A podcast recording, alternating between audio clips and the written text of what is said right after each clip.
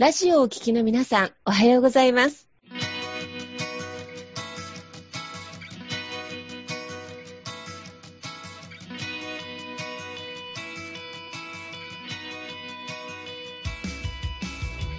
FM 那覇より毎週日曜日9時30分からお届けしております坂本典彦のラジオ経営塾が今日も始まりましたこの番組は20年間で1万人の起業家経営者を指導してきた坂本典彦先生があなたの経営に役立つヒントや最新の情報をお届けする番組です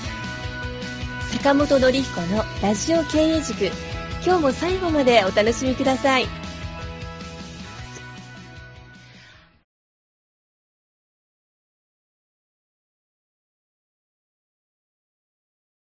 今日も始まりました。坂本典彦のラジオ経営塾。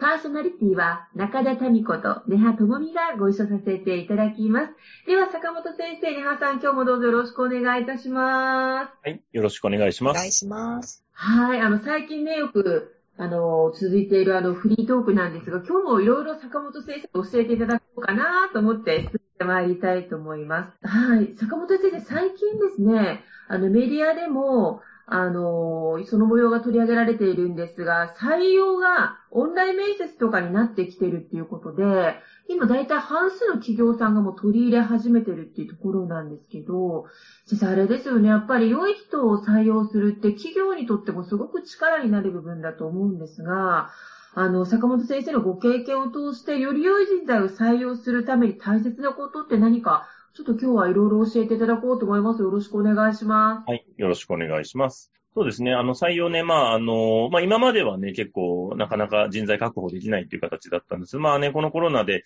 まあ、あの、まあ、企業側から見るとね、なんかある程度採用また人を選べたりとかする可能性もあるっていうところですね。まあ、あのね、就職する方としてはね、ちょっとね、まあ、いろいろ大変な状況にもなるなっていうところはあるんですが、で、まあ、ただね、あの、全体通してやっぱりね、このね、少子化っていう流れは変わらないでしょうし、まあ、あの、まあ、企業としてはね、やっぱ人を採用していかないと、えー、どんどんね、縮小してしまうので、まあ、やっぱその採用って非常に大事だなと思うんですが、で、やっぱこのコロナになって、より、あの、採用でも非常に大事になるのが、やっぱり、あの、共感っていうのがやっぱすごく大事かなというふうには思います。あの、単純に、まあ、条件がいいとかね、給料がいいとかっていうね、福利厚生がいいっていう以上に、やっぱり、あの、今回のコロナで、やっぱ皆さんやっぱ大きく価値観変わったなっていうふうに思うんですよね。なんで、まあ今まで以上にね、働き方の自由度であったりとか、あの、そういうものっていうのも、まあ重視されてくると思うんですけど、それ以上にやっぱりそのね、その会社に、まあやっぱり共感できるかっていうところが、まあ非常に、まあキーワードとしては大事かなというふうに思ってます。あの、やっぱその社会性であったりとか、まあ公共性というか、まあ世の中のためとかね、人のためになる会社なのかっていうところですね。で、そういったところを、で、それをやっぱり経営者自身が、あの、ちゃんと自分の口で語れるかっていうのは非常に大事かなと思います。はい。うん。あの、まあ、スピーチしたり、プレゼンしたりですね。で、やっぱりそういった経営者自身とか、あと会社や商品のその物語ですね、ストーリーをちゃんと語っていけるかっていうのはすごく大事かなと思います。単純に収益上げるためになんか作ったね、商品サービスじゃなくて、まあこういうね、問題を解決していく商品サービスなんだっていうのを、まあしっかり経営者自身がね、経営者の口が、まあ口で語って、で、それを、まあそこにね、共感した人が採用というところになってくるのかなと思いますんで、まあそういった共感型の採用っていうのは、まあ非常にこれまで以上に大きなポイントになるかなっていうふうに思いますね。共感型の採用。今先生、キーワード出ましたね。はい。なるほどね。確かに条件ではなく、その会社、まあ、採用される側としては、うん、まあ、会社の思いとか、うん、あの、ストーリーに共感して、そこで仕事をするっていうことですよね。うん、そうですね。まあもちろんね、条件も大事だと思うんで、あれなんですけど、まあ、単純な条件以上に、やっぱりね、皆さんの働き方の価値観がやっぱり変わってきてるので、でね、まあ今回ね、あので、これがまたね、この今のコロナの状況が2、3年続くと、今ね、大学生で入ってる子たちはね、なんかやっぱそういう、もう人と会わないのが普通になってるみたいな。感じの世界観だったりするので、まあそういった中で、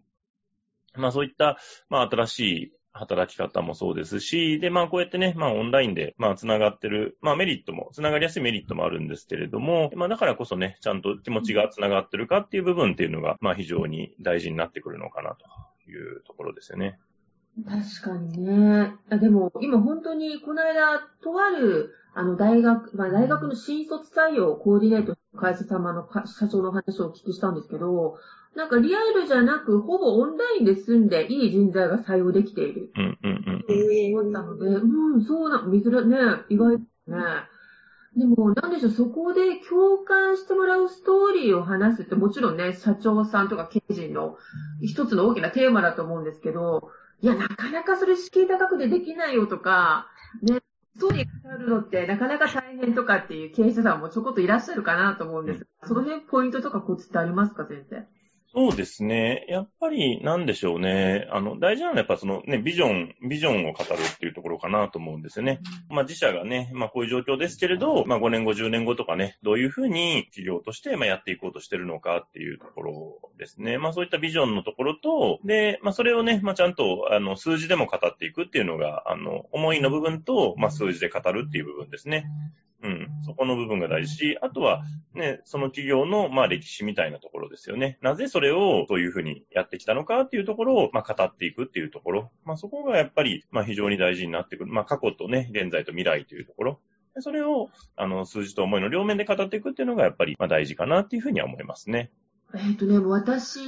はもうだいぶ新卒採用とかの時期からはだいぶ何十年も経つんですけど、皆さんどうでした？なんか、最初にその就職するときとか、何を勝手に決めたか。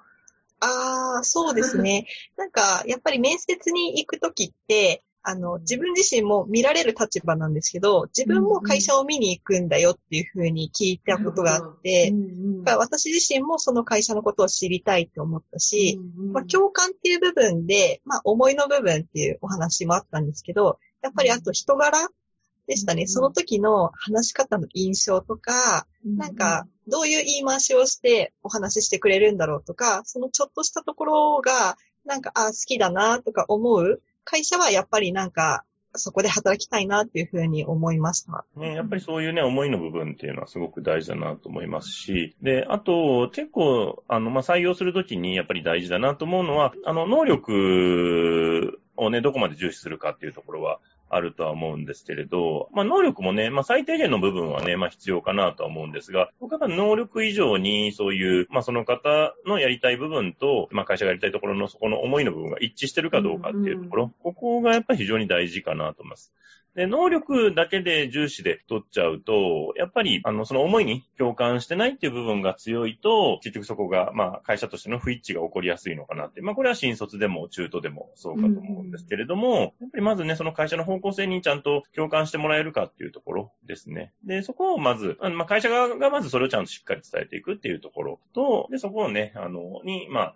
どうね、興味持ってくれるのかっていう形で集まってくる人を、まあ、集めていくっていう形ですかね。うん。そこの部分は大事かなと思いますね。なるほどですね。私、坂本先生、坂本先生の運営されている、まあ、うんリスタイなんですね。あーあれなんかすごく不思議だなって、まあいいなと思うのが、同じ志のもとにやっぱり素晴らしいスタッフさんが集まられて、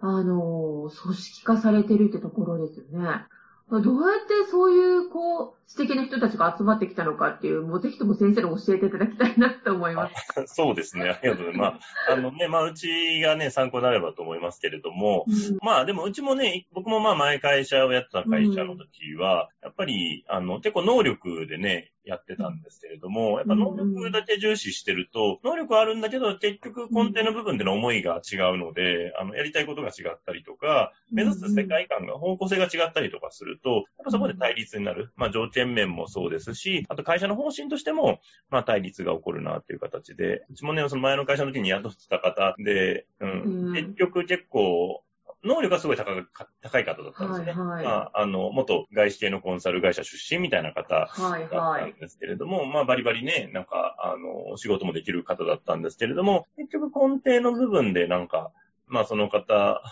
も、と、やっぱり折り合いがつかなくて、結局まあ、いろいろ、まあ、喧嘩別れではないですけれども、まあいろいろあって、まあ別れたっていう形なので、まあその時には僕もね、分からなかったので、やっぱ能力ね、やっぱ高い人がいいだろうということで能力で、まあ重視して、まあ採用したんですけれども、ただやっぱりね、能力だけだと結局崩れるなっていうのはすごく感じましたね。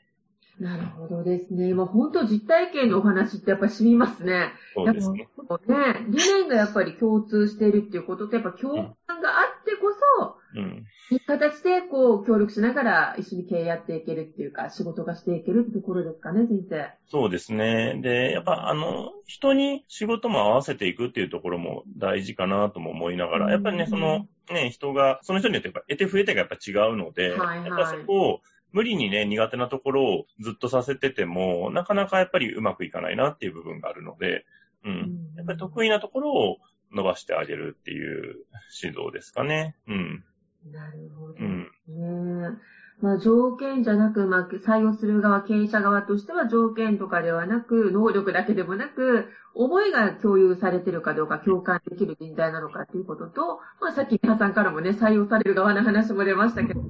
まあ、そこもね、まあ、社長の人柄とか言葉とかにやっぱり感銘を受けて、その仕事で頑張ろうと思って入ってくるんだよ、なんていうところでね。はい。ありがとうございます。今日お聞きになっている社長様のね、採用のなんかサポートになれればと思います。坂本先生、ありがとうございました。はい。ありがとうございます。